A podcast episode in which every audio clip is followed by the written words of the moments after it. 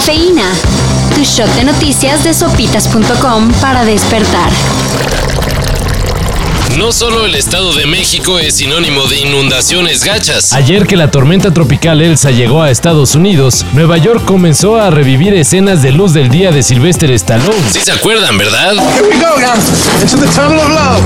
Bueno, el caso es que en redes se compartieron videos de inundaciones dentro del metro neoyorquino, Así como severos estancamientos de agua en las autopistas de la ciudad. que ocasionaron retrasos en los aeropuertos. Y eso que hasta hoy por la tarde Se espera que Elsa pase por la Gran Manzana. Que no les digan, que no les cuenten. Ni aunque lo haya dicho el mismísimo presidente López Obrador. La entrada a Estados Unidos no está condicionada a recibir ciertas marcas de vacuna. El jueves, AMLO aseguró que por la frontera norte solo pasa gente que haya recibido la vacuna de Pfizer o Johnson Johnson. Sin embargo, Estados Unidos ya salió a decir que esto es mentira. Con que la gente esté inmunizada es más que suficiente. No importa si fue con la Cancino, La Sinovac, Sputnik o AstraZeneca.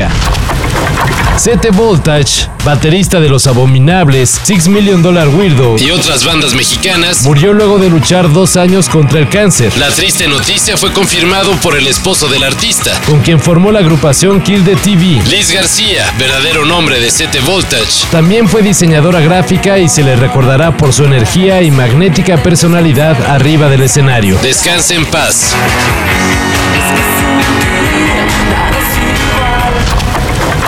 Si la Femex Food creyó que podía modificar el esquema de competición en las ligas de ascenso sin ninguna consecuencia, Pues eso está por verse. luego de que su equipo fue excluido de la liga de expansión pese a coronarse campeón de la tercera división, la afición del Irapuato convocó a realizar el grito ¡Eh!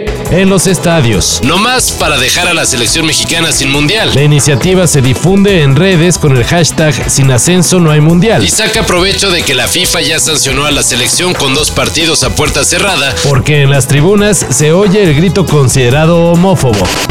Y esto es una bronca de fútbol. Vengan muchachos, abramos la escuela. ¡Vamos! Con la advertencia de que si vuelve a repetirse, los castigos irán subiendo de nivel. Y la nota del bajón. Luego de analizar mucho la situación pandémica, Los organizadores de Tokio 2020 decidieron que los Juegos Olímpicos se realizarán sin afición. lástima, los fanáticos del Irapuato no van a poder gritar. El estricto confinamiento al que se sometió a la población de Japón no fue suficiente y en los últimos días se ha reportado un alza considerable en contagios COVID-19. Y pues así la situación en la que muchos especialistas, No descartan una cancelación total. a días de que empiece, Para esto y mayor información, en sopitas.com. Cafeína. Shot de noticias de sopitas.com para despertar.